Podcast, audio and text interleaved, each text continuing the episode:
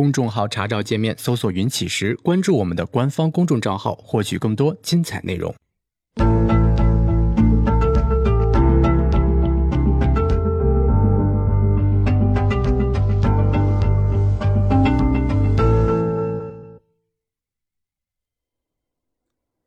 行到水穷处，坐看云起时。欢迎大家来到静言股市。呃，这期节目哈，我们继续做盘点，我们来聊下一个话题啊，就是关于风控。也就是说呢，我们如何去做好风险控制？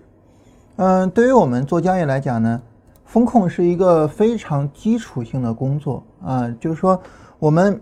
一定是在确保我把风险控制在我能够允许的范围之内，然后呢，我再去追求利润。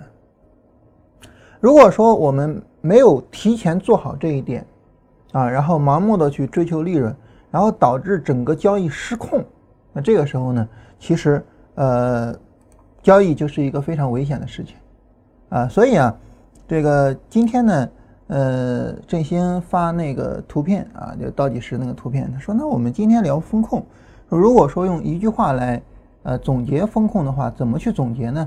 那就是大家看到的那句话。我说，呃，交易什么概念呢？其实就是我们去冒值得冒的风险啊。也就是说呢，那么做交易呢，你不冒风险这是不可能的啊。所以呢，我们会讲风险控制，但是呢，我们不会讲。”杜绝风险啊，这是没有任何可能的。但是呢，我们冒的所有的风险都是值得去冒的。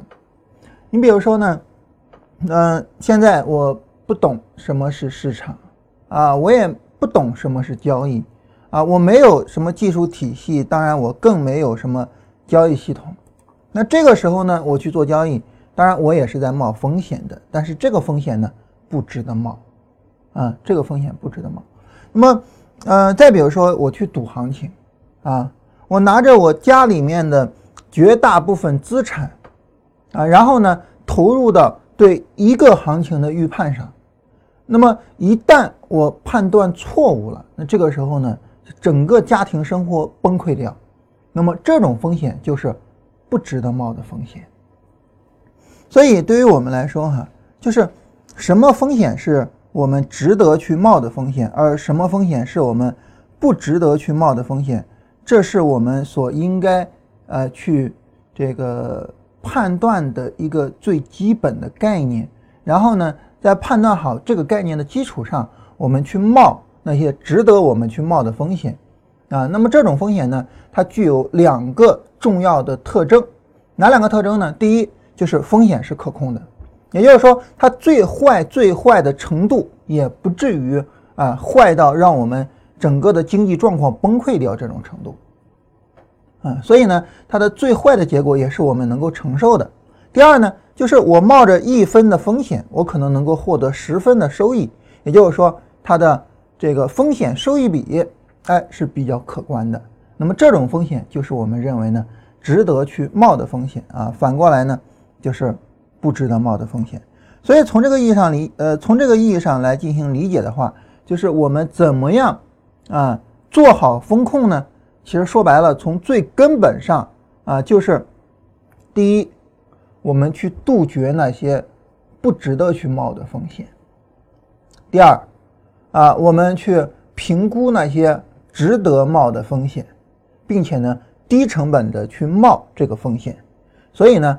风控从根本上来说，就这么两个原则。我们把这两个原则做好了，那么我们整个的风控呢，很自然的就是做到位了啊。所以呢，我我们要首先把这两个原则给大家写一下啊。那么交易呢，就是冒值得冒的风险。那么所以呢，哎，风控就有两个原则。第一。啊，明确什么风险不值得冒，然后严格规避。啊，比如我们刚才提到的这个，呃，没有方法就做交易。啊，那么再比如说呢，就是拿着呃家庭资产的主要部分赌一波行情。啊，这种情况我们叫下孤注的情况啊，就是在赌博的人那，这叫下孤注的情况，那这是不行的。第二呢，就是呃明确什么风险值得冒，然后呢，通过啊这个低风险的操作啊追求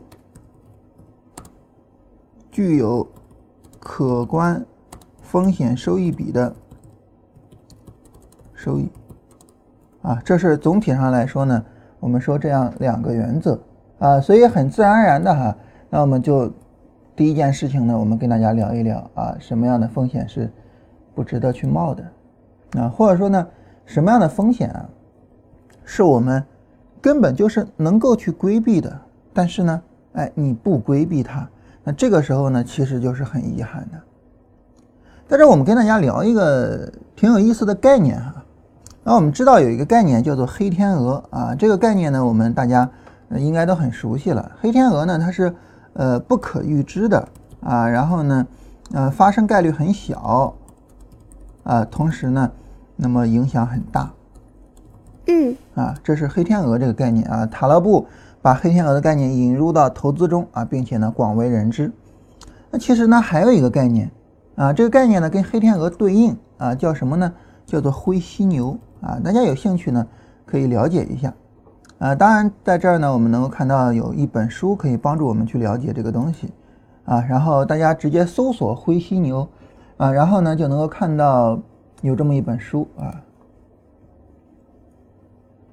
我们看这是它的百度百科的内容啊，这个书的全称叫做《灰犀牛：如何应对大概率的危机》，呃，是今年由中信出版社出版的一本书。啊，那这本书啊，说实话，这个大家有兴趣了解的话，可以看一下啊。但其实呢，呃，看的必要性并不是太大啊。你你你你只要稍微的理解它的概念就可以了啊。因为这个概念呢非常简单啊，那么以至于说呢，这个书里边的大部分的内容哈都是凑字数的啊，所以就导致这个这本书的评分比较低啊，这个六点四分的评分啊，然后。四百页啊，但其实呢，大部分的内容这个都是凑字数的。那你说什么叫做灰天鹅呢？呃，什么叫做灰？什么叫做灰犀牛呢？啊，就是它的概念是什么呢？我们刚才提到嘛，就是能理解它的概念就行了，对吧？那它的概念是什么呢？我们来看哈，他说类似黑天鹅啊，它是比喻小概率但是影响重大的事件。那么灰犀牛它比喻的是什么呢？就是大概率但是呢影响巨大的。潜在事件，相对于黑天鹅事件的难以预见和偶发性，那么灰犀牛事件啊，它不是随机发生的，而是在一系列的警示信号和迹象之后发生的大概率事件啊。比如说零八年的金融危机啊，实际上大部分的不能不能讲大部分啊，实际上很大一部分的经济学家都预见到了这一点啊。比如说像分形学的创始人啊，这个。曼德尔布罗特他就提前预见到了啊，塔勒布当然也提前预见到了，对吧？然后呢，呃，说飓风卡特里娜啊，这个呢其实之前也有啊相应的预警，但是呢，政府没有做好充分的准备啊，结果直接导致了大约七百五十亿美金的损失，等等的，就是这些东西啊。这儿提到了一个呃数码技术啊，我们知道那个柯达。其实这个世界上的第一架呃数码相机是柯达创造出来的，但是呢，柯达造出来数码相机之后呢，啊，他就有一个很大的担忧，他就担心啊，哎呀，你说这个数码相机会不会摧毁我们的胶卷业务呢？所以我们不要去发展这个数码相机。但是你不发展，别人发展嘛，结果最终导致柯达在二零一二年破产。啊，所以这其实是一个灰犀牛，对吧？柯达它其实已经创造出来了数码相机，啊，如果说它持续去这个在数码相机上发展，那说不定呢，它还能够引领行业潮流一段时间，就是在数码相机上它还能引领行业潮流一段时间，啊，当然了哈，即便如此，那么柯达的衰落也是没有任何办法去避免的啊，因为我们知道这个智能手机出来了之后。那么数码相机的生存也非常困难啊。实际上现在在相机行业呢，单反之外的其他的这个呃都生存的比较困难啊。所以从这个意义上来讲啊，就是柯达它发展数码相机未必能够彻底扭转它的命运，但是呢，至少不会像现在它表现出来的那样。所以呢，灰犀牛这是一个很重要的概念啊。尽管这个概念呢，很简单啊，以至于这个写书的人不得不很啰嗦的，然后往里面填充了大量的案例，然后大量的这个反复的解释。但是呢，它依然是一个非常非常重要的概念啊，非常非常重要的概念。那么这个概念呢，我们需要去跟大家呃简单的聊一下，就是灰犀牛呢，它指的是可预知的啊，发生概率。啊，比较大的，然后呢，影响很大的事情。那么这种事情就是黑天鹅这个事儿哈，嗯嗯，你只能尽可能的啊去做一些预防，啊，只能尽可能的去做。所以从这个意义上来讲呢，那么黑天鹅终究是会发生的，而且我们没办法彻底的去规避它。但是灰犀牛呢，实际上是我们可以去规避掉的。你比如说，对于灰犀牛这种事情哈。我我们来举一些简单的举一些生活中的例子，然后一会儿我们来聊交易上，就是什么样的风险属于是灰犀牛风险啊？他完全不知道冒，我们需要规避掉。生活中的例子啊，我们想，比如说哈，闯红灯啊，过马路闯红灯，这是一个典型的灰犀牛事件啊，就是我们每个人其实都知道，过马路闯红灯它是具有着风险的，就它可以预知。它百分之百的是具有着风险的。其次呢，我们也知道，其实发生危险的概率不像我们想象的那想象中的那么低。而一旦发生了这个危险，那么整个我们就可能啊，你比如说前两天发生了一个事情啊，就是呃，组织了一个暴走的活动啊，也不知道怎么呢，这个活动就组织在了大马路上，然后呢，呃，有一位司机。可能开车技术也不是那么好，就直接撞向了人群，造成了两死一伤啊！我我印象中好像是这样哈。就是你说那个暴走组织者啊，我我说实话，我真的搞不懂他的脑回路哈，就不知道他是怎么想的。但是他难道没办法预见到，当我们在大马路上暴走的时候，几乎一定会出事儿吗？对吧？所以从这个意义上来讲呢，就是呃这个风险。啊，这个悲剧其实呢是可以完全的啊去规避掉的，啊，那再比如说呢，哎，去健身，啊，我们每个人其实都知道健身的好处，以及反过来啊不健身的坏处，这是每个人都知道的。但是我们想，有多少人去健身呢？有多少人去健身呢？嗯，就是健身房，我们知道健身房盈利的最大的秘诀就是。很多的人办了健身卡，然后一次都不来，这就是我能赚钱的原因。如果说所有人办了健身卡，所有人都来健身，然后我的健身的器材耗费的特别快的话，实际上以现有的价格我是没办法盈利的。但是呢，大部分人都不来啊，这直接导致了我的盈利。所以从这个意义上来讲呢，就是灰犀牛这个事件呢，啊，它跟黑天鹅不一样，它是能够去规避的。但是为什么我们不去规避呢？可能有一个很大程度上的原因呢，就在于，呃，这个过去的一种思维习惯啊所带来的侥幸心理。什么意思呢？你比如说我过马路，我过了一百次马路，啊，闯红灯啊，说错了哈，我闯红灯过马路过了一百次，但是我从来没有出过事儿，所以我就想呢，第一百零一次我应该也不会出事儿，对吧？因为这是一个概率极低的事情。但其实呢，你过一次马路被车撞到，这个概率是很低的。但是我们知道，随着我们过马路的次数越来越高，呃，越来越多，越来越多，越来越来越多，我们的概率是不断的累加，然后不断的去提升的。灰犀牛事件为什么说它发生的概率比较大呢？不是因为说你做一次它就发生了，而是因为，那么当不断的去叠加次数的时候，那么这个时候呢，运气不会总站在你那一边。所以有可能到一第一百零一次的时候就出事儿了，而当第一百零一次出了事儿，那么这一次出事儿所带来的负面影响，远远高于前面那一百次我所节省的那几十秒或者一分钟的时间。所以从这个意义上来讲呢，就是灰犀牛这个事情哈，既然它可以预知，既然我们知道随着一次又一次的叠加，那么它发生的概率是比较大的，啊，因此呢，那么我们就应该主动的去做规避，啊，在交易上来讲哈，那么什么样的风险可以说是灰犀牛的风险呢？我们跟大家举一些例子，啊，在交易上。灰犀牛的风险啊，都有哪些呢？我认为呢，就是主要有三个啊，主要有三个。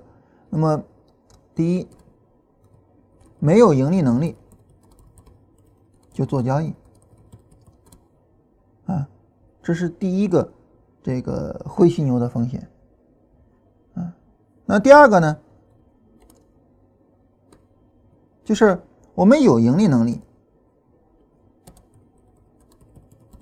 啊，那么，比如，啊，有自己的交易系统，但是呢，没有用好自己的交易系统，啊，这是第二个灰犀牛的风险。那么，对于这两者来说呢，我们都是要严格的去进行规避的。啊，首先呢，我们来聊第一个，就是没有盈利能力就做交易，这是一个典型的啊灰犀牛的风险。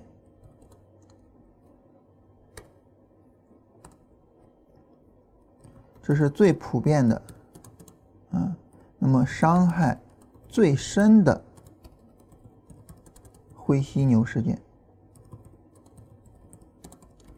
它所导致的亏损远远高于第二个原因，以及黑天鹅事件。一会儿我们会聊，就是关于交易中的黑天鹅事件啊。这个这是我们所遇到的第三个风险，啊，但是呢，就是第一个风险没有盈利能力就做交易这个风险，啊，这个灰犀牛它所带来的亏损，实际上远远超过了黑天鹅事件，远远超过了第二个原因，就是你有了盈利能力，但是没有处理好自己的交易。嗯，那我我我为什么这么讲呢？其实我们可以想象一下，我们可以这么想，就是，呃，比如说像股灾，股灾呢，它是一个典型的黑天鹅事件，在股灾里面呢，我们国家的市值、股市的市值大幅度的缩水，啊，同时呢，这就意味着大量的股民有大量的亏损，但是在这一段时间所发生的亏损，它撑死能有多少呢？如果说我们跟啊，比如说当前现在是正常的走势，我们跟一零年到一二年或者一零年到一四年那一段熊市，那是正常的走势。我们跟这些正常的走势中那些执迷不悟的那些以为自己啊在牛市中能挣钱啊，我就是有能力，然后我就是要在这个市场中也要挣钱，我在熊市中也要挣钱的人，那些人的持续的长久的亏损相比。究竟哪一个更重呢？我觉得，啊，这个我我们没办法去做统计，但是呢，很大程度上来讲，很可能后者会更重一些，因为它持续的时间更长，它的影响也更为深远，啊，所以从这个意义上来讲呢，就是这是一个我们就受伤害最大的一个事情。这就好比对于我们来说，那么究竟是一次突然的疾病啊，比如说突然感冒了，然后住院，然后就感冒好像不值得住院哈，就究竟是一次突然的疾病给我们带来的伤害更大，还是长久的，比如说像什么关节炎啦、腰椎间盘突出啦，就这样的这个这个慢性病对我们带来的伤害更大呢？就是后者的伤害会更大一些啊，逻辑是一个逻辑哈。啊，因为持续的时间长，影响更为深远。但是与此同时呢，啊，与此同时，这是一个最容易就可以规避的风险。啊，也就是说呢，就是当我们有了盈利能力之后，这个时候呢，我们没有用好自己的交易系统啊，它分成两种情况，第一个呢是资金管理，第二个是执行啊，这两个情况我们一会儿再详细再说。对于这两种情况呢，无论是资金管理也好，还是执行也好，你都需要专门再去研究，你都需要再去投入自己的智慧。第三个呢，就是关于黑天鹅事件啊，一会儿我们聊黑天鹅。关于黑天鹅事件所带来的风险呢，我们也需要专门去研究怎么解决。就是这样的事情，其实没那么容易去规避，我们需要专门有应对的方案。但是，对于没有盈利能力就做交易这个事儿，对于这个。最普遍的伤害最深的这个灰犀牛事件，但是呢，它其实是很容易就可以规避的。简单来说，一句话就是：没有盈利能力就不做实盘啊。也就是我们反复强调的，就是实盘是交易的最后一步，实盘是交易的最后一步。你只要有这种认识，并且你能够这么去做，那么这个伤害最深的、这个最普遍的灰犀牛事件。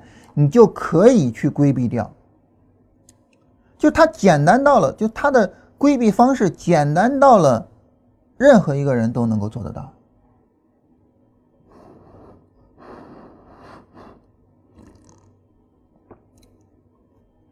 你比如说呢，这个我现在这种状态啊，假如说呢，我去一个呃这个酒店啊，我说我想当厨师。我想挣厨师那个钱，啊，我觉得这个厨师一个月，当然我也不知道厨师一个月多少钱哈。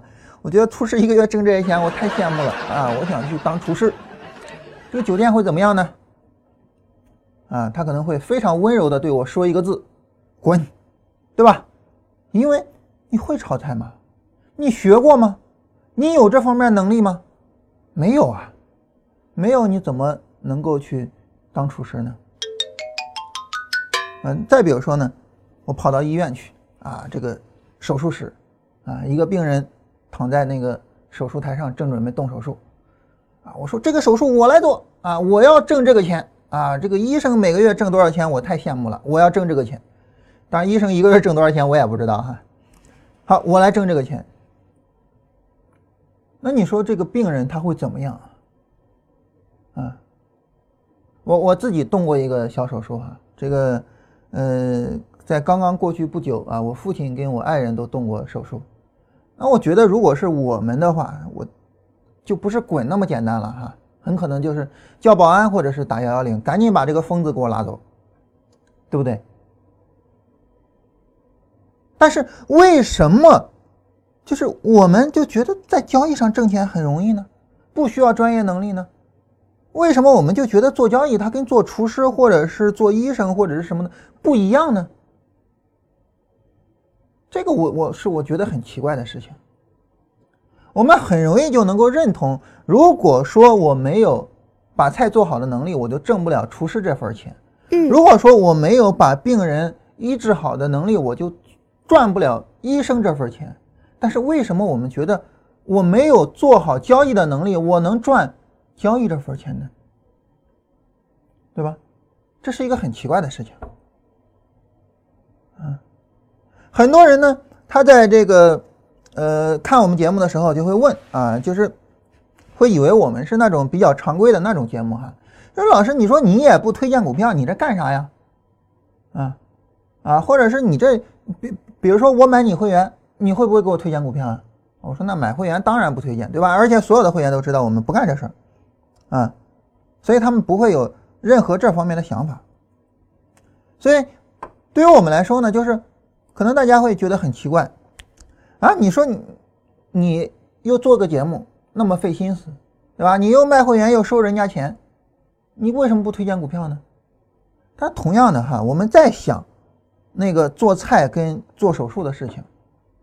你说我现在不会做菜，但是我想挣厨师的钱。有没有可能我站在锅前面，然后边上有个厨师跟我说：“哎，倒油啊，来放佐料，来放肉，可能吗？有没有可能说，我我我现在不会做手术，但是我站在手术台前面，一个医生跟我说：来划开肚子，来把那个阑尾给它割掉，拿出来，有没有可能啊？不可能的嘛。那既然不可能，那为什么在交易上就是？哎，老师，你指导着我做交易吧。来，你跟我说买进还是卖出？然后为什么我们就觉得可能呢？你不觉得这是一个很奇怪的事情吗？我是百思不得其解啊！我不知道这些人的脑回路是什么样的啊！这个这句话是我今天第二次说了哈，就是有些人的想法我难以理解啊！我觉得就是我要去做这个事情，我要去挣这份钱，就是因为我有做好这个事情的能力，这是唯一的原因。但为什么我们不这么想呢？真的特别的奇怪啊！所以呢。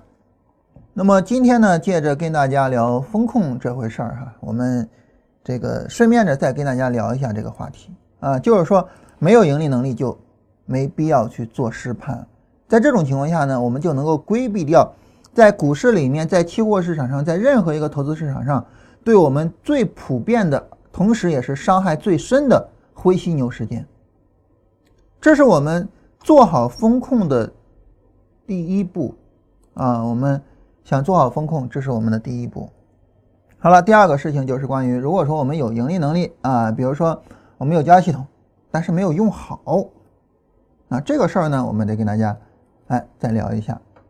这个呢，我们分成两种情况。第一种情况呢，就是不重视资金管理，嗯，那么第二种情况呢，就是没有做好执行。啊，这是分成两种情况来的。首先呢，我们来聊第一个情况，就是不重视资金管理。那你说我有一个比较好的交易系统了，这个时候我就拿着这个交易系统去做交易不就完了吗？我为什么还需要去重视资金管理呢？在这儿呢，它有这样的一个问题，什么问题呢？就是说，呃，那么交易系统这个所谓的好啊，不是百战百胜。啊，而是具有可观的正期望值啊，说白了就是我期望啊，我期望持续执行啊，最终有一个好成绩。好了，那么现在我我们注意到我这儿说了一个。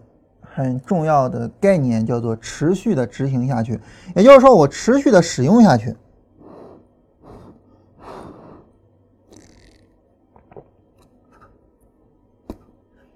那么，问题在于，如果说我们不重视资金管理，我们有可能没办法满足这四个字的条件。嗯，那么资金管理的意义在于。保证持续执行四个字，什么意思呢？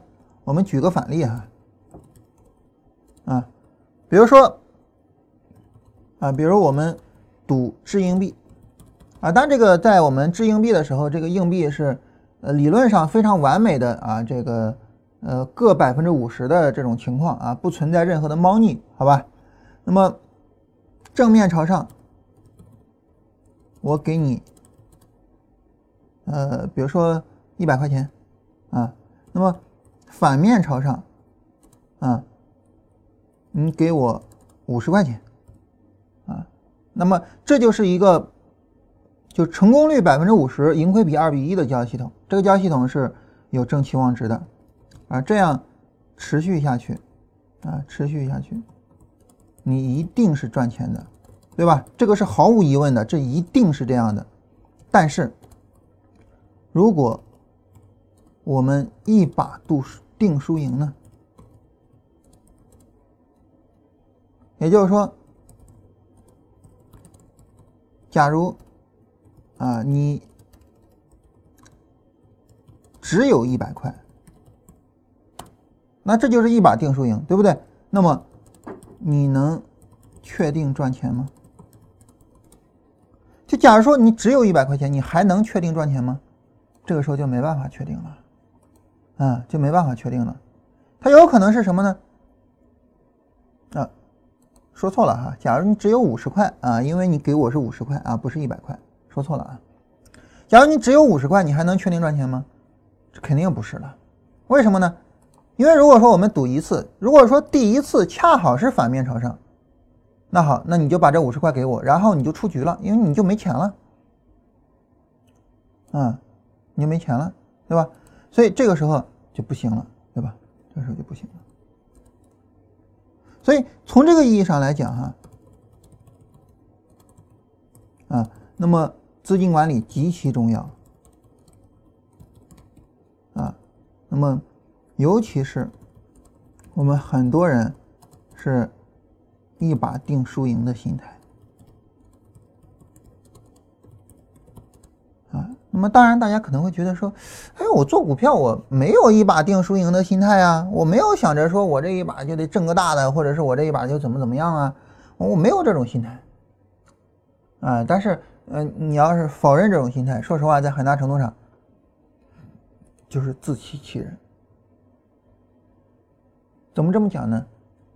其实大家想一想哈，就是我们在做交易的时候，是不是大部分人啊，他保持着一种叫做时时刻刻满仓的状态呢？啊，我们仔细的想一想，我们大部分人在做交易的时候是不是这样？就时时刻刻的满仓，我要买一只股票，我就得卖掉另外的一些股票，我才能买过来。我没有空余的钱在哪儿，时时刻刻满仓。我们大部分人是不是这样？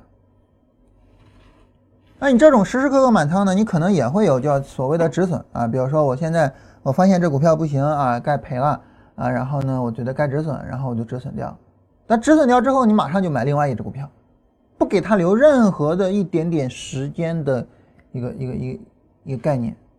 那这种情况下，我们想就是呃。你跟一把定输赢有什么区别吗？没有区别的。我们之所以时时刻刻满仓，就是因为我们觉得呢，你比如说我买一只股票，这股票真让我挣钱了。假如说我挣了百分之十，好，如果说我满仓，我就挣百分之十；但如果说我是百分之十的仓位，我就只赚百分之一呀，啊，我就只赚百分之一呀。所以从这个意义上来讲呢，就对于我们来说哈，就是你会发现呢，我们。绝大部分的人，嗯，都是希望说，我做这一把，我这一把就要赚一个很大很大的钱，嗯，所以这是一个我们的基本的心理状态，而这种基本的心理状态所反映的就是这五个字，叫做一把定输赢，啊，所以我们没必要着急去否认，啊，所以我们这儿可以强调一下这句话，对吧？尤其是我们。啊，很多人是一把定输赢的状态，然后呢，时时刻刻满仓。啊，其实你可以反省一下自己，就你自己是不是时时刻刻满仓的状态？如果你是，那么就没必要着急去否认了。没错，你就是想一把赚个大的。很多时候呢，我们指望着一笔交易就彻底的改变人生，啊，实际上我们的市场也比较喜欢宣传这样的故事，嗯，然后。呃，一个比较典型的就是，就当时正棉指数那一波，啊，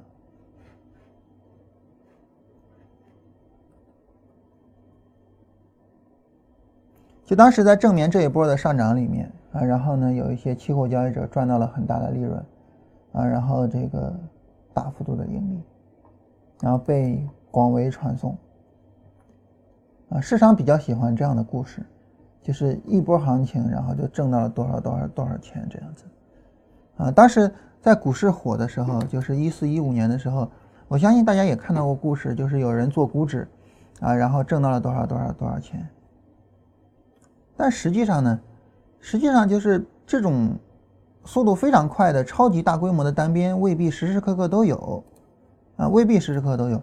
但是呢，嗯，如果说仔细去看的话，你会发现，啊，呃，这个股市我们不看了，我们简单的来看一下商品的情况。刚才像正棉这个情况，其实你说这算不算超级单边呢？对吧？这种下跌绝对算超级单边啊。这个上涨，对吧？速度也很快，啊，然后这是玻璃的情况，这是超级单边吗？从一千六到八百，跌了一半儿，啊。然后这是甲醇的情况，从一千六涨到三千一，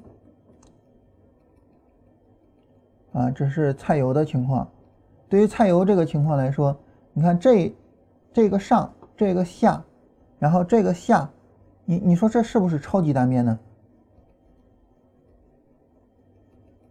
然后这个是菜粕的走势啊，还算可以。然后硅铁可能上市没多久啊，锰硅啊，白糖的走势啊，白糖呢一般被人称为叫腰糖啊，这个大家做的其实不是这个，但是呢，你看这算是一个超级单边。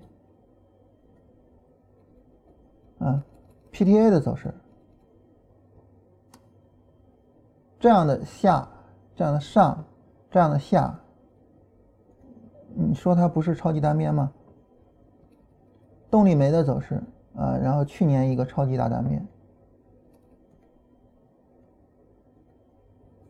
这是玉米的走势啊，在这一波单边里面，大家知道我我们也参与了。啊，淀粉的走势，淀粉跟玉米的走势很像啊，因为淀粉是从玉米来的。啊，这个是铁矿的走势。我们看前面的单边暴跌啊，从上市之后就从将近一千，然后跌到了将近三百。你说这算是超级单边吗？我觉得毫无疑问啊，这就是超级单边。鸡蛋的走势，就是你会发现，其实这种超级单边其实很常见。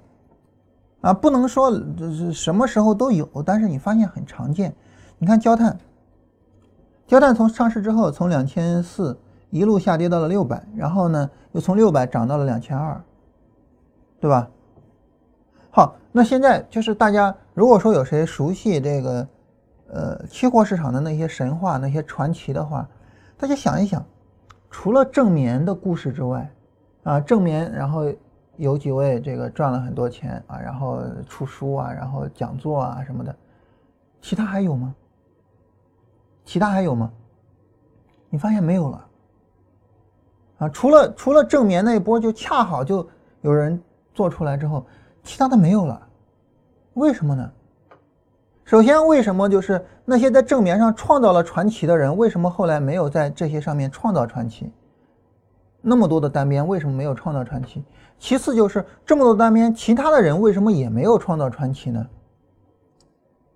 我觉得有一个很重要的方面啊，就是一把定输赢这个事情本身，啊，它未必那么靠谱。所以对于我们来说呢，就是做资金管理啊，然后呢，通过一个过程啊，然后慢慢的去赚到利润，就成了我们的一个必修课。就是我怎么样能够做到说？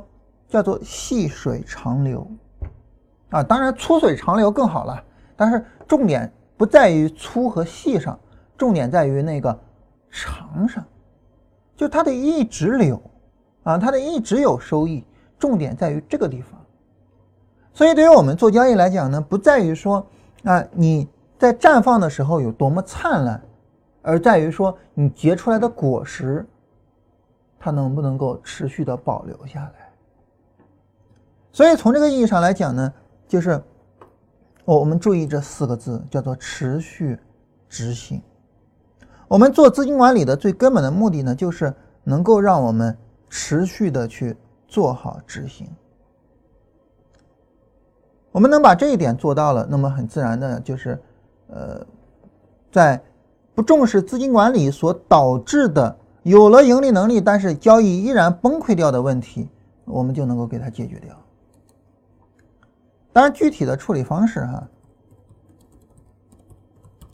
关于具体的处理方式呢，这个我们之前专门有三期的直播啊，跟大家聊过。呃，我们在现在在优酷上的那些直播回看哈，呃，振兴呢，它会慢慢的把那些都转成免费的啊，因为转免费需要一个一个去点击啊，然后呃给它调成免费的，所以比较麻烦啊。振兴呢。呃，每天会固定的抽时间去点击一些啊，可能会慢慢的需要这么一个过程。嗯，到时候呢，大家可以去看一下，就是那个呃那三期节目啊，我们在这里呢，简单的跟大家来聊一下关于这些呃具体的处理方式啊。首先第一个哈，就是关于呃自主交易，也就是说呢，我不是交系统的交易啊，我是呃自己去判断行情，然后去做交易。自主交易呢，就是分成两步啊。首先啊，根据这个首先根据这个呃大盘环境啊，确定本次操作总体的投入金额啊，或者说总体的投入比例吧。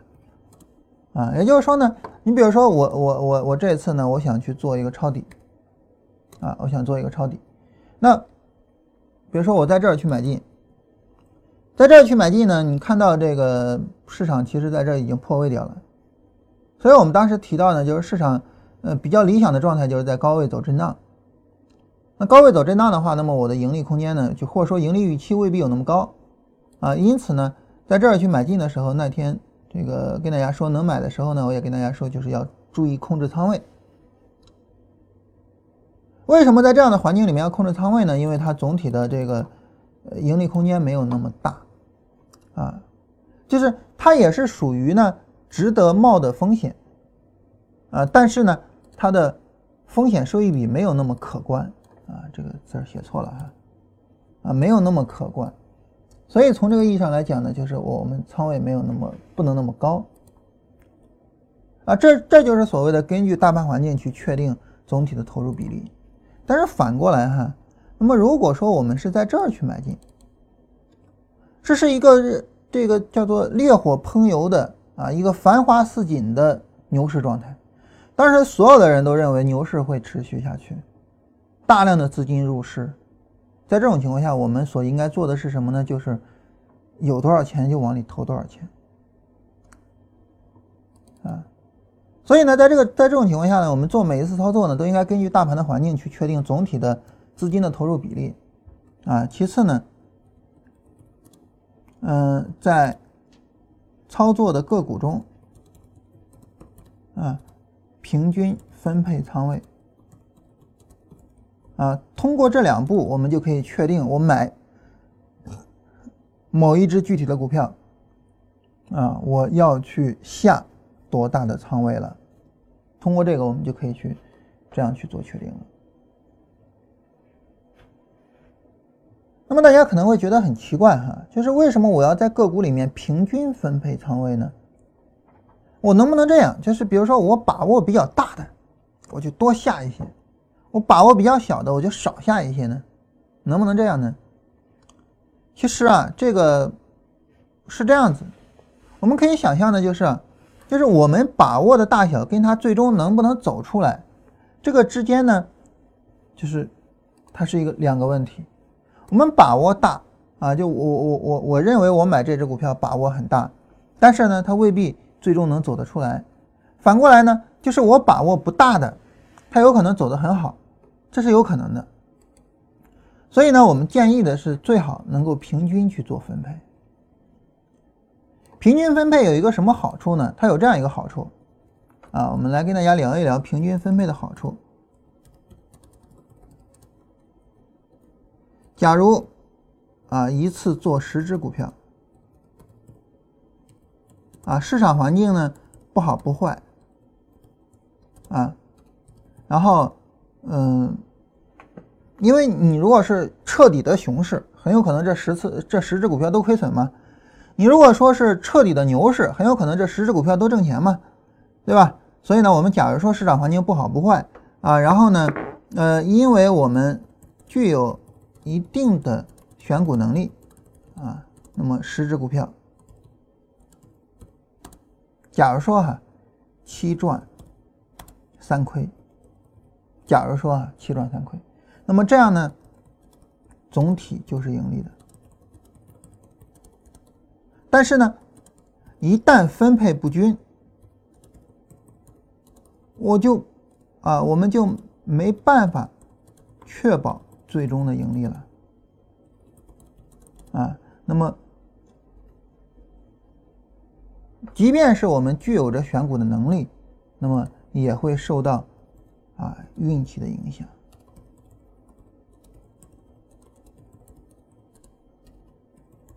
这个事情哈，对我们来说是特别重要的啊。我们理解这个事情是特别重要的，为什么呢？我们进一步推导，啊，进一步推导。那么，假如我们做十次这样的操作，每一次呢都有一些盈利啊，实际上就是呃七盈的幅度减去三亏损的幅度，对吧？因为你本身呢，呃，盈利的概率也更高，呃，理论上来讲呢，盈亏比也会更大一些，所以呢，很自然的你每次都会有一些。盈利出来，实际上，我们做操作的，注意哈，我们做操作的成功率是是什么呢？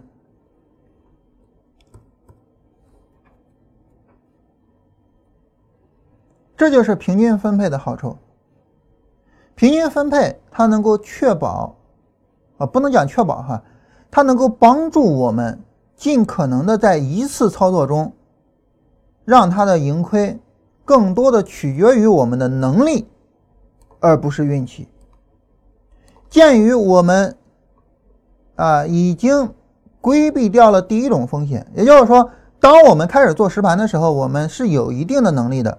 因此呢，我们可以想象的就是在某一次具体的操作中，我做的这十只股票可能总体上我是盈利的。而一旦说我们每一次这样去做，啊，每一次做都做十只股票，每一次做都做十只股票，每一次都是盈利的。实际上，我们的成功率就是百分之百。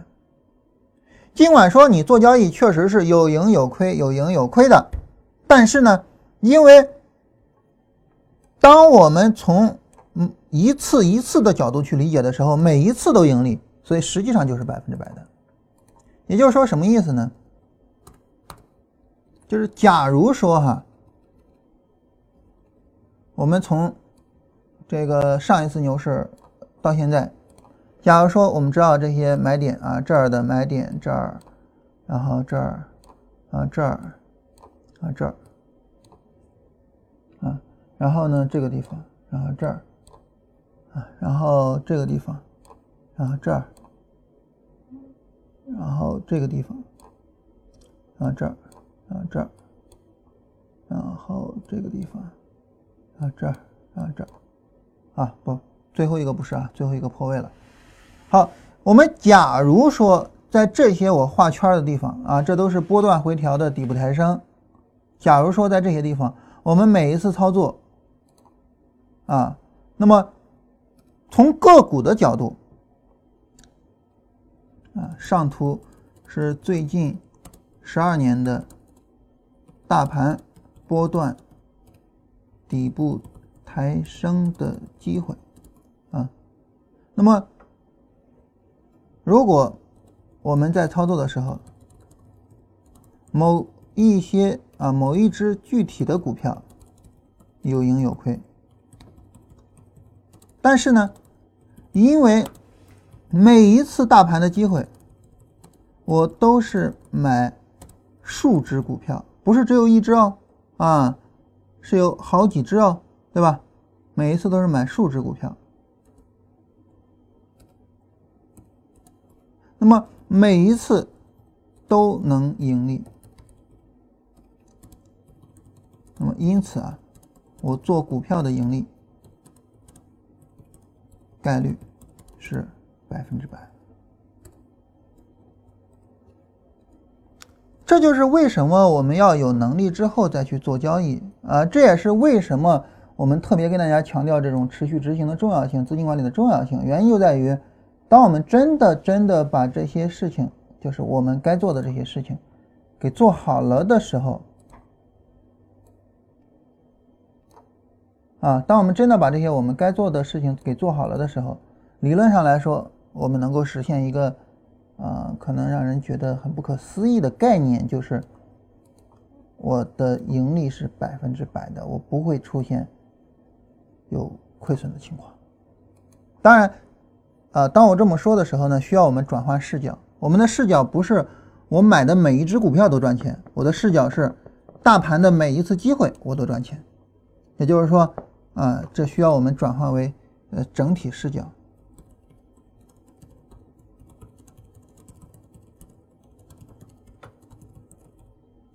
啊，那么当我们这样去做操作的时候，实际上交易才变成了一种叫冒值得冒的风险，然后去赚取可观的收益的这样的一种操作。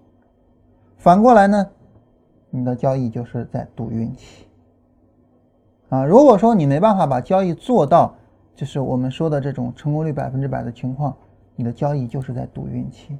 做交易就应该百分之百的赚钱。嗯，这话可能大家听着有点，哎呀，不像一个这个老股民说出来的话啊，这个不像是一个很重视风险的人说出来的话。但是大家仔细的想一想，仔细的考虑考虑，是不是这么一个概念？以及呢，如果你认为是，那么我们怎么去实现这样一个概念？好吧，这是我们说自主交易这一块啊。然后第二个呢，我们来聊一下系统交易。啊，那当然哈，这个呃，大家能够发现，我们这次讲的跟前面讲的内容好像还不是完全一样的啊。这个也是我个人的一个习惯了哈，就是呃，每一次讲呢，因为也没有稿子，也没有呃 PPT，也没啥的哈，所以不受限制啊，想到哪儿讲到哪儿。所以有些时候呢，就这个，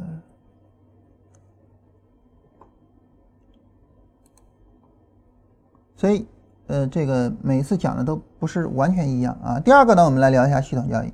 那么当然，对于系统交易来说啊，这个目标是一样的啊，就是持续执行下去啊，持续做下去。那么因为交易系统是正期望值的啊，否则的话你就不会让它通过检验，对不对？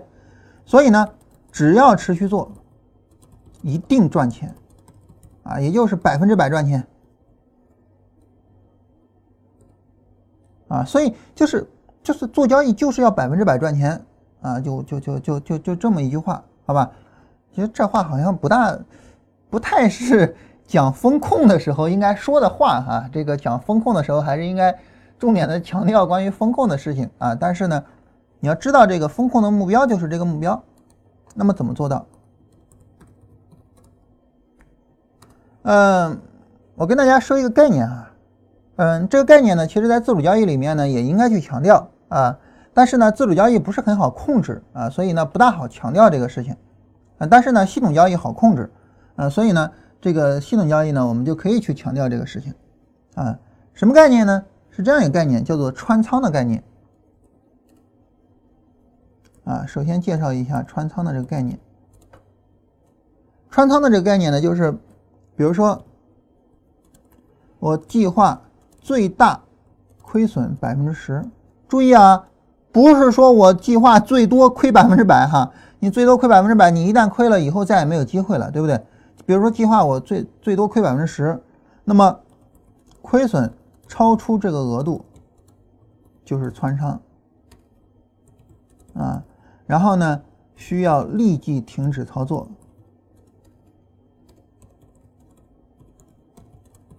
啊，所以呢，所以啊，我们要持续做，必须保证不穿仓，必须保证不穿仓。那怎么保证呢？呃，两个角度啊，两个角度。一是我们在复盘的时候，哎，你看复盘又出来了。这复盘对于我们来说是。重要的不能再重要的一个东西，啊，它它在各个方面上都能体会出来它的作用，啊，包括熟悉方法，包括检验方法，啊，包括呃这个获得优化方法的灵感，包括我们现在做资金管理，啊，就包括再到后面就处理执行，复盘的作用贯穿于我们交易的方方面面啊，所以。一定要养成复盘的习惯啊。那么第一个呢，是我们在复盘的时候哈，能够看到历史的最大回撤啊。那么通过仓位调配啊，让我们在历史的最大回撤里也不要出现百分之十的亏损啊。比如说哈，比如啊，做一手历史最大回撤百分之零点五啊，我我我我我只是随便举个例子哈。如果说我们下一手单子历史最大回撤百分之零点五，那好，那么我们就下十手。那你说为什么是下十手而不是下二十手呢？原因在于哈，就是我们下十手，这个时候呢，这个出现历史最大回撤啊，那么也只亏损呃百分之，比如说百分之十啊，百百分之五也只亏损百分之五，那么还有百分之五的机会。这个时候呢，我们咬着牙再持续执行也好。我们暂停，然后调整方法也好，都可以，啊，你还有百分之五的机会，你你怎么做都可以，你有充分的余地去做处理，啊啊，但是如果说啊，那么我们有呃充分的余地做处理，啊，但如果仓位大于比如说二十手，一旦出现。一旦再度出现历史最大回撤，操作马上崩溃了，啊，就是马上穿仓了，对吧？所以这是一个很重要的角度，就是呃，在复盘数据里面能够看到历史最大回撤，然后呢，呃，我们根据这个回撤来。当然，你说历史上最大的回撤是不是未来也是最大呢？不一定啊，不一定。但是呢，我们只能够根据历史的这个数据去做控制嘛，对吧？因为未来我们也不知道。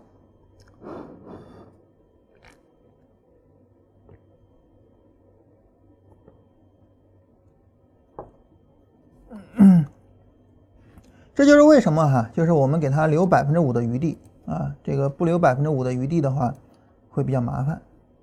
第二个角度是什么呢？二是计算。啊，那么连续亏多少笔会亏百分之十，然后根据成功率计算连续亏这些笔的概率啊，比如做十手吧，比如做十手。啊，连续亏十五笔啊，就会穿仓。假如说是这样哈，那么成功率，比如说我们成功率百分之五十，那么连续亏十五笔，概率是多大呢？啊，这个我们就可以去计算了，对吧？这个零点五的十五次幂啊，这是一个非常小的概率啊。那么，计算出概率能否接受？啊，比如说它是一个百分之零点几的概率，那么能接受就可以是这样的仓位。啊，当然还是一样哈，当然也最好留有余地。啊，就这是两个角度，这两个角度呢都能够尽量的保证我们不穿仓。啊。那实际上，那那你说这个思路就是穿仓这个要求哈，就是不能穿仓这个要求，自主交易肯定也要有。那为什么这两个思路不能用到自主交易上呢？因为对于自主交易来说呢，我需要每次根据行情去判断我的操作，因此啊，这个我既没办法去判断我的最大回撤，因为我的操作不稳定，所以我没办法去判断我的最大回撤，我也没办法准确的去判断我的成功率，因为在未来我会根据情况去判断具体的情况下我要怎么操作。因此呢，操作方法会做调整，成功率呢也会随之而改变。所以啊，它的最大回撤和成功率都没办法完全确定。因此啊，这两种方法它都没办法用，都没办法用。但是呢，对于系统交易来说呢，因为首先市场是稳定的，啊啊，我们知道这个呃，利弗莫尔说过嘛，这个人性是永远不变的，所以市场的这些波动的特征也是永远不变的，市场是稳定的。其次呢。我们的操作系统是稳定的，因此呢，啊，我们的成成绩可能也是稳定的啊，就体现在最大回撤和成功率上，它可能是稳定的。因此啊，我们就可以使用这两个方法啊。当然，这两个方法呢，都是基于呃这个一个假设前提的，就是呃过去的成绩会复制，但是这个假设前提，嗯，可能会出问题。啊，这个假设前提会出问题，说白了是什么呢？就是黑天鹅事件。啊，所以我们后面要聊的就是关于黑天鹅风险。啊，就是前面我们提到说这个交易上的灰犀牛风险，对吧？那我们这儿就要聊关于交易上的黑天鹅风险。啊，就是呃，市场走势或者说市场节奏与之前不同啊，与之前出现区别啊，然后呢导致呃成绩与之前出现区别。这是关于我们说所谓交易上的黑天鹅风险，也就是说，整个你的交易方法崩溃掉了，啊，你的交易方法已经没办法取得跟之前一样的成绩了，这就是黑天鹅风险，这是你没办法预知到的，它跟灰灰犀牛不一样，你没办法预知，你不知道它会出现这种情况，那这种风险我们怎么办呢？那大家可能会说哈，说别别着急啊，你这不还有第二个吗？关于执行这个事儿啊，对吧？就是系统交易里边。呃，或者说自主交易里边这个，我们说出问题啊，我有了盈利能力了还出问题，一个呢是不重视资金管理，第二个呢是没有执行好。执行为为啥不聊呢？原因在于明天我们会专门拿一天的时间来聊执行啊，所以呢执行我们就先不聊了啊，我们来聊黑天鹅风险。这个黑天鹅风险呢，就是就是整个我们的经验被打破了啊，我们知道黑天鹅。黑天鹅呢，它的这个原版的思想啊，原版的思想呢，就是呃，西方人或者说准确的说欧洲人呢，那么几千年来见到的都是白天鹅啊，就是经验告诉他们，天鹅都是白的，所以呢，他们就有一个，就是我我们知道这个各个地方都有都有谚语，对吧？啊，你比如说，我们国家有一句谚语叫“天下的乌鸦一般黑”，啊，那为什么我们有这句谚语呢？就“天下乌鸦一般黑”呢？原因在于我们见的所有的乌鸦全是黑色的，啊，那欧洲人呢，他看到所有的天鹅都是白色的，所以呢，他们也有一句谚语啊，类似我们“天下乌鸦一般黑”，他们叫“天下天鹅一一般白”，啊，所以呢，他们有一个什么谚语呢？西方有个谚语啊。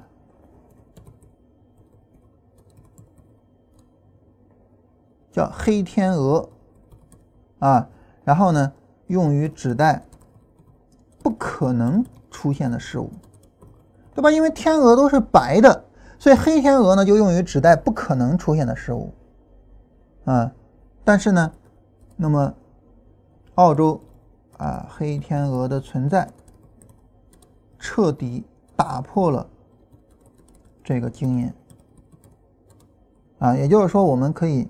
也就是从原版的角度哈，我们可以这么理解：黑天鹅就是打破经验啊。那我们通过复盘、通过模拟、通过什么什么去判断我方法行，我是不是也根据过去的经验啊？但是呢，我一正儿八经上了实盘了，哎，结果这个市场节奏跟之前不一样了。我的成绩就就大幅度的不如以前，那是不是也是经验被打破呀？所以这种情况哈，我们就称为黑天鹅风险啊，它不是灰犀牛风险，它是黑天鹅风险，就市场变得不一样了，市场跟我们以前的市场不一样了，嗯，这是黑天鹅风险。而且呢，我们可以想象的就是黑天鹅几乎必然会存在啊，它几乎必然会存在，也就是说什么呢？就是呃，经验永远是用来被打破的。比如说，天下的天鹅一般白啊，这个经验被打破。那天下的乌鸦一样黑，那这个经验对吗？当然也不对啊。天呃那个乌鸦，它也有白的啊，乌鸦也有白的。所以啊，天下的乌鸦也不是一般黑的，经验呢都是用来被打破的。那好，那现在就问题来了。既然我们知道市场一定存在着这种黑天鹅的风险，啊，那么我们怎么办？怎么办？其实我觉得最首要的一点啊，或者说直接的一点，啊，就是心理上的，啊，心理上做好准备，啊，我们要认识到啊，那么风险永远在未知的地方。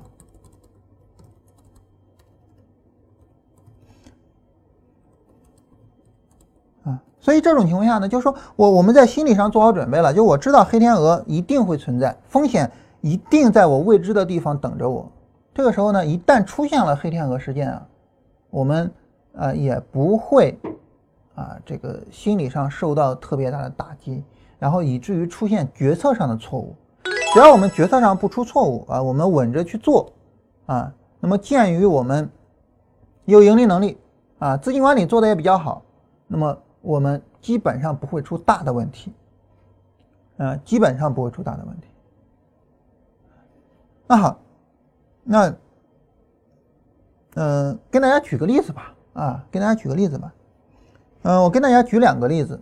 第一个例子啊，就是我没有受到影响的例子，就是股灾，嗯，股灾那时候呢，因为，呃，我我我我们当时也没有想到，就是股灾会跌成那样子，但是呢，当时。很明显的看到市场有一个顶部，所以那个时候我们其实就提前出了场，啊，然后呢，呃，有一些仓位呢，仓位也特别的轻，啊，后来呢，股灾一出来，就市场一跌，跌的一看这不对，然后就全出来了，所以这是一个没有受到影响的例子。但是你说股灾这个是不是黑天鹅？股灾它是不是走出来了跟之前的走势完全不同的？市场走势呢？股灾是否打破了我们的经验呢？在所有的问题上，我们的回答都必然是那一个字，就是是。确实是这样。我当时一位朋友就是，呃，跟他去聊的时候啊，聊大家聊交易的时候，他反复的说一句话，反反复复的说一句话，就是敬畏市场，敬畏市场，因为大家没有想到。就市场它会走成这样子，每个人都没有想到，啊，所以他说这个敬畏市场，啊，市场永远会走出来，就是让你匪夷所思的行情，所以这是一个打破经验的例子，啊，无论是什么多少年的老股民，从来没有见过这样的下跌，从来没有见过，零八年的股灾也不是长这样的。啊，零八年股灾也不至于说什么千股跌停、千股涨停，啊，千股从跌停到涨停，千股从涨停到跌停之类的也没有过，啊，所以这是一个例子。第二个例子呢，是我们受到影响的例子，啊，这个呢是发生在二零一二年，啊，这一年呢，嗯，你说不好它是一个什么情况啊？我简单的给大家来看一下吧，哈。啊，我我们简单的看一下，二零一二年的市场走势呢，大概是这个样子的。啊，这是股市的走势啊，这是二零二零一二年开始，这是二零一二年的结束，它总体上长这样。啊，那么如果说我们从二零一二年开始到二零一二年的四月份的话。那么它涨的是大概这个样子，呃，到二零一二年十二月份哈，就是那一波暴涨，我我们先不看，它总体上涨这个样子，这个样子的长相哈，你一看你说这走势很好做啊，这就是一个大单边啊，嗯，它是一个单边没问题，但是呢，你发现它有一个很重要的特征是什么呢？就是反复，你看这种。就是就是剧烈的反复，剧烈的反复，这样的市场其实很难做。嗯，我们那时候做股指呢，做的本身也是短线，这种反复的行情，让我们做短线的时候就做的特别的别扭。你看这种反复，你看像这样的，就这就这样的走势，你做的特别特别的别扭。啊，这是关于股指的情况。然后呢，商品的情况呢，嗯，我们也可以简单的看一下。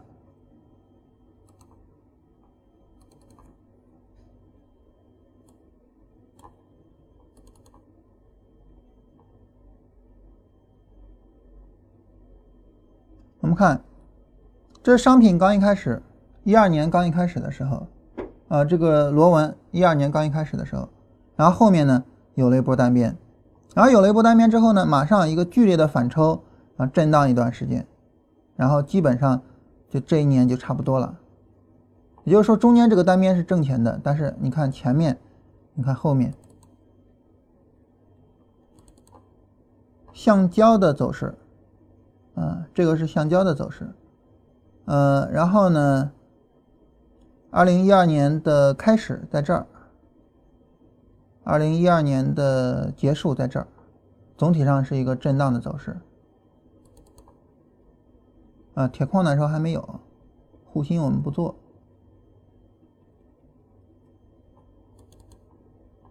这个是 PTA 的走势，我们来看一下，这个是二零一二年的开始，这个是二零一二年的结束。就你你你你，我我我我我我不知道大家会怎么去想哈，就是对于一个呃做短线操作的一个操作来讲，大家能想象你在这样的行情里面是怎么煎熬的吗？嗯，对吧？像这样的行情，真的就是非常的煎熬，然后这个白糖的走势，啊，这是一二年年初的情况，啊，然后这是一二年后边的走势，中间是有一波单边的，就像我一开始就说哈，其实单边几乎每年都会有，但是你看这样的走势，嗯，这一段，就总体上来讲啊，就是。不知道为什么，就在一二年的时候，整个操作呢就感觉特别的别扭，嗯，整个操作特别的别扭。豆粕上面还是走的还是不错的，嗯，一个单边上涨，一个单边下跌。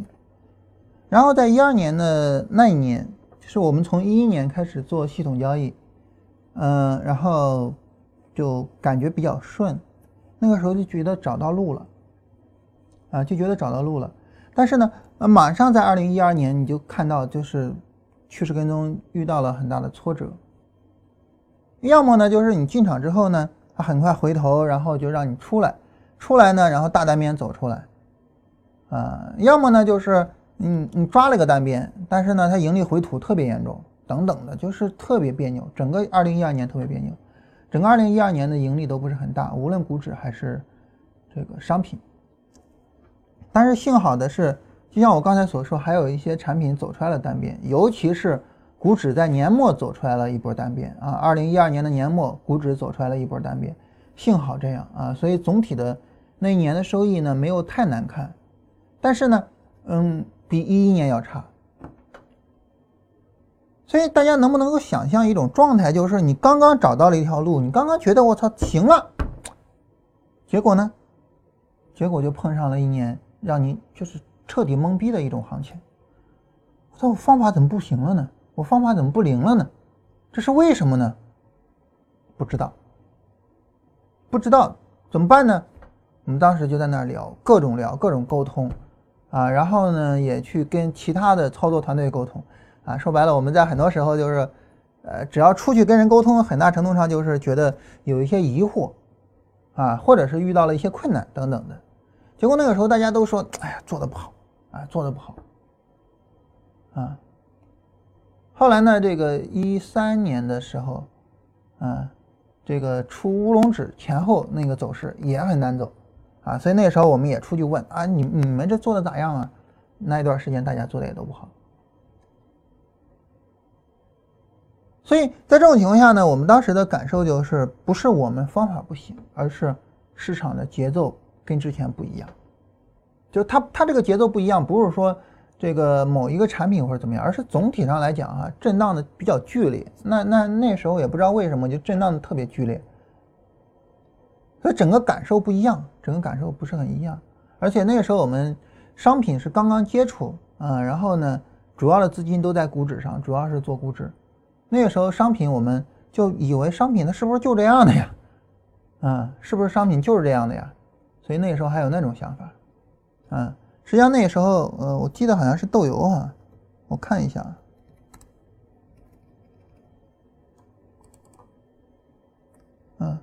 是豆油的走势啊。实际上在那个时候呢，就是呃，我们一度觉得呢，就是豆油的走势，它是不是就是商品的走势，是不是都以这样的震荡为主呢？啊，所以当时有了这样的一个幼稚的想法啊。然后后来呢，就是呃，大家看在二零一三年这个时候，我们我们看这个走势哈。就在在在这样的地方是要放空的，这个我我我们所有人应该都能看出来吧，对吧？一个波段下跌，一个波段反弹，而且就是非常非常重要的是这个波段反弹的趋势力度，你看看这个趋势力度，这个趋势力度就是零啊，就没有啊，所以很明显就是可以放空的，所以当时我们就很纠结啊，那个时候就很纠结，我们就就说这个市场这种市场能放空吗？啊，根据操作上来讲，肯定是要放空的。但是敢放空吗？你说这市场是不是就是震荡啊？啊，它它都到这个位置了，是不是就该涨了呀？但最终呢，我们还是按照系统做，还是去放空了。所以在二零一三年刚一上来的时候，这个二零一三年刚一开始开张啊，就是刚过了春节，然后就有很大的利润出来，嗯，就有很大利润出来。所以那个时候我们又开始又有信心了。所以。就是在这种情况下呢，就是对于我们来说呢，嗯，就是我们从事后去看，一一年、一三年、一四年、一五年、一六年，包括一七年，总体上来说呢，市场没觉得有什么特别的。但是，一二年那一年就是不知道为什么做的特别别扭，啊，这是一个对我产生了一些影响的一个一个一个情况。所以呢，嗯，从那之后呢，我就去明白说，这个就市场。永远会走出来各种各样的情况，我们心理上要做好准备，啊，就出现了这种情况呢，我们应该去怎么样去，就是有一个比较平和的心态，然后呢去应对啊这种变化了的市场环境，这是很重要的一个方面，啊，当然第二个重要的方面就是去做一些预防，做一些预防，那怎么样去做预防呢？就是我们说白了哈，就是那四个字叫留有余地。永远是就是留有余地做预防，怎么讲呢？啊，这种留有余地哈，它包括比如说复盘的时候拉长时间线啊，然后呢多看各种市场状态啊，或者说多看各种市场环境下的系统表现啊，这是第一个留有余地的情况，就是在复盘的时候，呃，提前知道就是在这种情况下我怎么样，在那种情况下我怎么样。就是知道这个事情。第二个呢，就是仓位管理，啊，管理要到位，啊，要到位，就是我们上面说的这种，就绝对保证不穿仓，绝对的保证不穿仓，哪怕我出现了最坏最坏的情况，比如说我我本来我允许的是百分之十的亏损，但是我出现了最坏最坏的情况，我也只亏百分之五，这样的话呢，我还有百分之五的机会，我还有充分的余地，然后呢，我还有。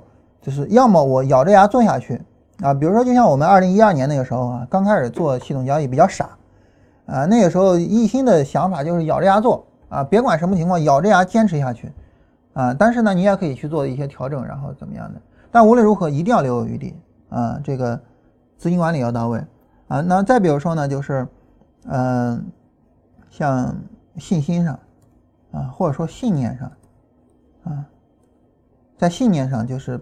保持住，呃，我的方法靠谱的这个信念，要有这个信念。这个信念我也归到留有余地里面，这是一个心理上的余地，而不是实际上的余地。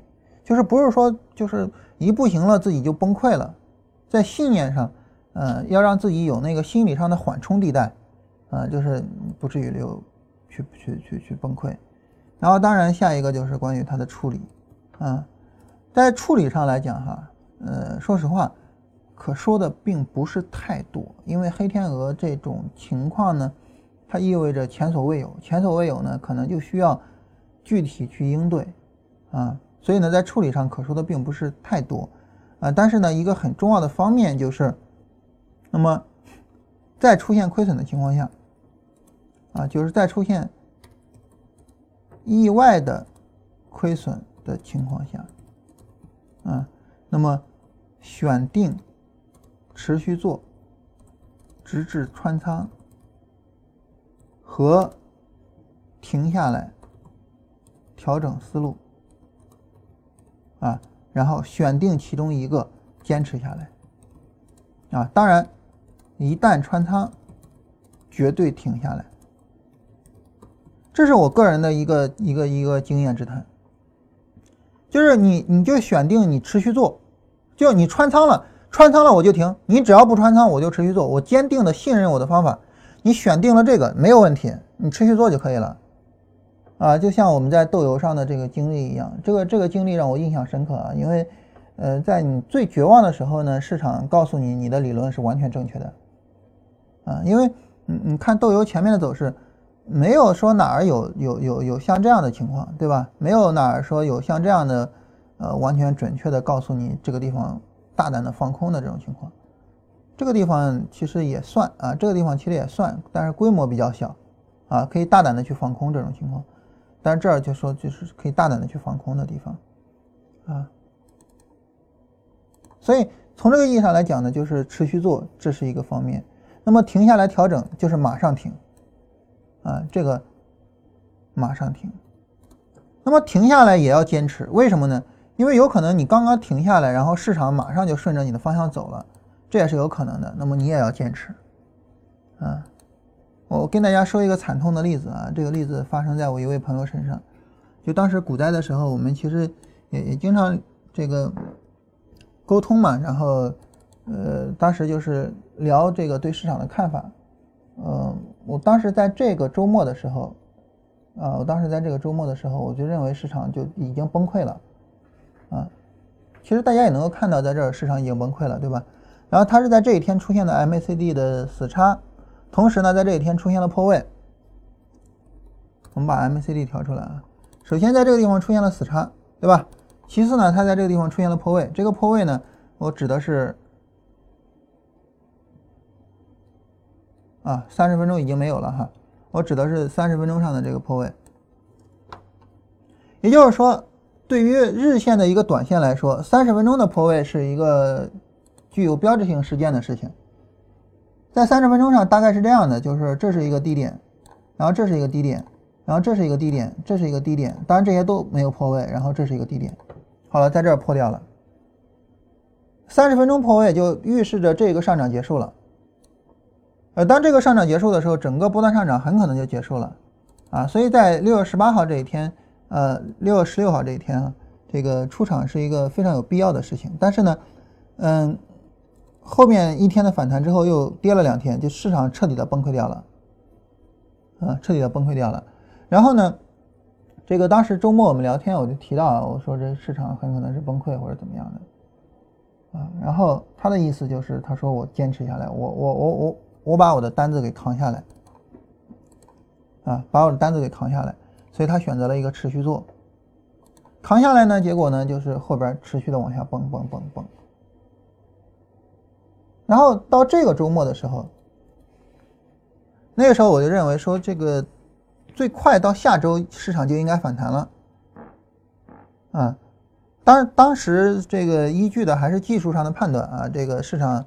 产生了背离，然后有反弹的需要啊！我说到下周很可能就反弹了，但是他认为就是市场就彻底的崩了。他就说，这个当时出了利好嘛，呃，央行调了这个利息跟呃准备金啊。他说这个利好如果撑不住，他就准备出来了，然后他在这儿就出来了。我说那你出来就出来呗，对吧？但是后边大家知道个股就持续的涨停嘛。实际上，他在这儿如果不出来，随着个股的持续涨停，它也就解套了。但个股持续涨停，涨停呢，它又追进去了。追进去之后，后边我就不说了啊。但是大家能能够想象总体的一个情况。也就是说啊，我我们还是那句话，就是，呃，有一个再烂的规则啊，也比没有规则强。我们总是过于相信自己随机应变的能力，但是实际上你会发现。就是你咬着牙坚持一个再烂再烂的一个既定条件，无论是我咬着牙持续做，还是我马上停下来，而且市场无论再怎么样，我都不再去进场，你都会发现你都比你随机应变要强得多得多。我们总是会过分的估计啊，过高的估计自己随机应变的能力，嗯，但是呢，就从我个人的经验上来说，我总是先假设我自己比较笨。所以我做股票其实我不做高抛低吸的，啊，我以前的时候就是年轻的时候做股票我也做高抛低吸，现在我从来不做的。我我假设我没有高抛低吸的能力，就是我做不到，啊，我会就是从各个角度上去假设我是一个一般人啊，很多的那些困难的事情我做不了，我只做最容易的、最简单的事情。所以呢，你说出现了这种意外上的亏损怎么处理呢？说实话，我也没有太好的建议。但是呢，从一二年来说，我的经历就是我是咬着牙坚持的。一二年那年，我咬着牙坚持下来的。呃，大家知道我在一二年就是曾经出现过的最多的持续亏损，有一笔一笔一笔一笔亏下来。我印象中好像是二十多笔，二十四还是多少笔，反正有二十多笔，咬着牙扛下来。因为那个时候也比较傻啊，也不知道除了咬着牙扛，还有什么其他的选择。你非得说让我做优化，我怎么做优化呢？继续趋势跟踪嘛，就这样嘛，还能怎么办呢？啊，当然，呃，随着这个。对市场的认知的不断的深入，哈，这个后面我们就不断的去优化了交易系统，但在当时在我那个既定的能力范围之内，我没办法再做更多了，那我就咬着牙坚持下来。你反正没有穿仓嘛，对吧？没有穿仓我就接着做，啊，但是就这样就就就就过来了。整个二零一二年这个，嗯，没有其他的几年好，但是呢还可以，啊，而二零一三年刚一过了春节，马上就迎来了一个丰收的时候。所以，嗯，真的，你要让我说怎么处理，说实话，我没有太好的办法。嗯，因为这个所谓的黑天鹅就是之前没有出现过，我也不知道以后会出现什么情况，所以我也不知道应该怎么处理。但是如果让我给建议，我就这一条建议，就是你定下来一个处理方案，然后咬着牙按照这个处理方案去走。啊，这是我个人的一个建议。好，这是总体上我们今天关于风控的所有内容啊。我们来看一下大家的问题啊。这个因为今天来的稍微晚了一点点啊，然后这个呃，我们跟大家稍微的延长一点点内容啊。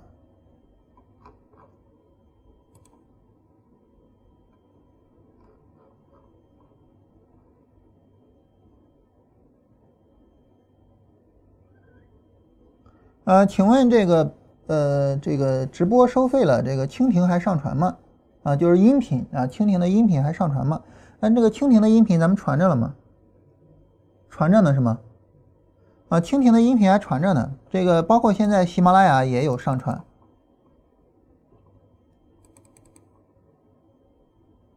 啊，这位朋友说这个弄来弄去啊，还是波段下跌后底部抬升可靠。嗯，其实就是最简单的还是。呃，然后这位朋友说，这个直播回看好像需要会员资格啊。这个直播回看跟会员不是一个概念哈。嗯，直播回看呢就是一个直播回看啊。这个会员呢，它具有着更丰富的内容啊。这个后边我们到七月十八号的时候跟大家详细的聊一下。这位朋友说，我是一个刚工作不久的小医生啊，拿着百分之七十的资金投资股市，学过一些财报。但是很疑惑，价值投资它的逻辑和理念到底是什么？长期持有不也是低买高卖吗？如果我持有几年不卖，涨再多也只是瞬间账面上的价值啊，啊，然后怎么样的？呃，首先啊，就是百分之七十的资金投股市有点高了啊，首先这个有点高了啊，其次呢，就是关于价值投资这个事情啊。价值投资呢，它分成两个逻辑啊。第一个逻辑啊，叫做这个价值的概念；第二个逻辑呢，叫做成长的概念。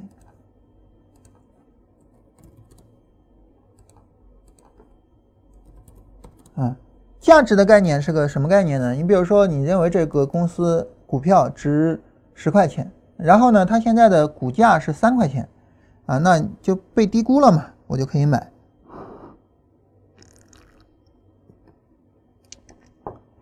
那成长的概念是什么概念呢？就这家公司的呃收益啊，然后呢，现在是每股是比如说一块钱，未来呢，我认为它每股会涨到十块钱，就这家公司的股市的这个这个公司的收益会越来越高。那这样的话呢，它的价格理论上来说呢，也会成为它的十倍啊，所以我就买进。这是两个不同的思路啊。对于这两个思路来讲呢，价值的思路是低买高卖啊，也就是呃这个格雷厄姆的那个思路啊是低买高卖，就是我在价格低于价值的时候买进，在价格高于价值的时候卖出。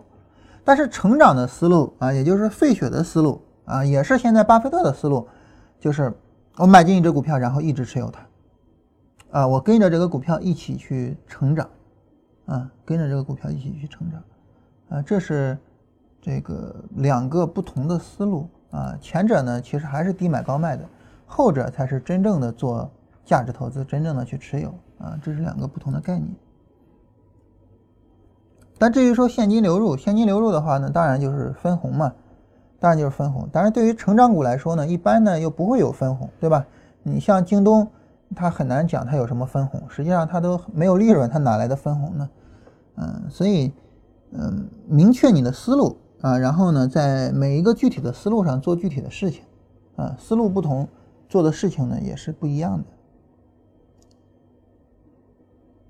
用基本面选股不满仓，盈利百分之十就出，亏损百分之五就出，这样的标准可行吗？这样的标准，我个人认为啊，这样的标准不可行啊。原因在于，当你做基本面的时候，你百分之十、百分之五，这个就太低了，太低了，对吧？这个这这这这不是基本面的思路啊，这不是基本面的思路啊，百分之十、百分之五的太低了。你要说百分之五十，或者说呃，然后百分之百，这个我倒觉得还可以啊。当然你可能会觉得很难接受啊，但是实际上就是对于价值投资来说，你就应该容许更大的亏损，然后去赚取更大的收益。百分之五、百分之十，说白了就连做基本面呃做技术面都不能这样的这样的额度啊，对吧？你比如说你在这儿去买进，那这股票也不能说你涨百分之十就出吧，对吧？啊，这个要求也太低了。你在你在这样的地方去买进啊，在这样的地方去买进，它涨百分之十你就出，太可惜了，啊，所以这样的方式很明显是有问题的。我觉得你还是需要去统筹的，呃，就是整理一下自己的，呃，在交易上的知识，然后整体上好好思考一下自己究竟要走什么样的道路。呃，看期货的盘口是不是买一到买五啊？我做交易从来不看盘口。啊，这个是每个人的交易习惯啊，这个我我从来不看盘口的。然后，对于我们只有初中文化的人，能够做好交易吗？这个我我我觉得是这样哈，就是学历呢跟学识它不是一个概念，只不过说呢，从概率上来讲，具有更高学历的人就能够有更高的学识啊。但是呢，嗯，所谓的概率就意味着有例外啊，就是无论什么文化水平，那么你的学识都可以通过自己的努力去提升。啊，但是呢，没有足够的学识肯定做不好啊，所以呢，就是抛掉这个问题，就是不要再去想这个问题，然后呢，努力去提升自己的学识，啊，比如说通过看书啊，通过各个途径吧。有些时候用绿柱佛手判断一个波段上涨结束，可是绿柱佛手之后，拉出小红柱死叉，波段上涨才结束。那这个有有有必要去纠结吗？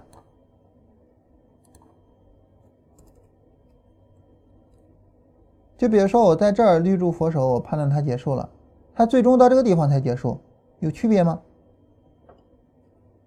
对吧？没有什么太大的区别。我觉得这种就是这个这个纠结的有点太细了哈，纠结的有点太细了。嗯，就什么样的特征的佛手这个判断更可靠？那其实，你你也会有同样的问题，就是什么样的特征的呃小红柱判断更可靠，对吧？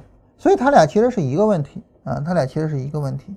那什么样的特征呢会更可靠一些呢？一般来说哈，就是前面这个力度越大，它会越可靠一些。啊，为什么这个佛手最终没有终结行情呢？嗯，一个很重要的原因就是。这一波的力度没有走出来，啊，这波力度没有走出来，你就可以去预知它很可能会走一个小波段，啊，一个小波段之后再有一波拉升，然后最终再来顶部。这个跟我们去判断小红柱什么时候可靠方法是完全一样的。超级短线是什么玩意儿？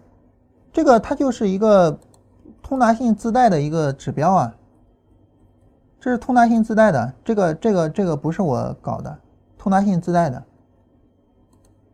实际上我很少自己去写指标啊。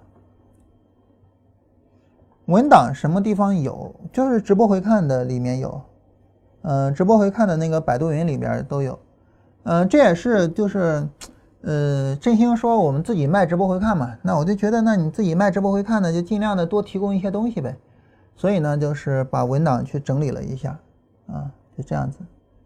好，大家看看有没有什么其他的问题啊？没其他的问题呢，我们今天就结束，然后明天呢，我们跟大家聊一下关于执行的话题。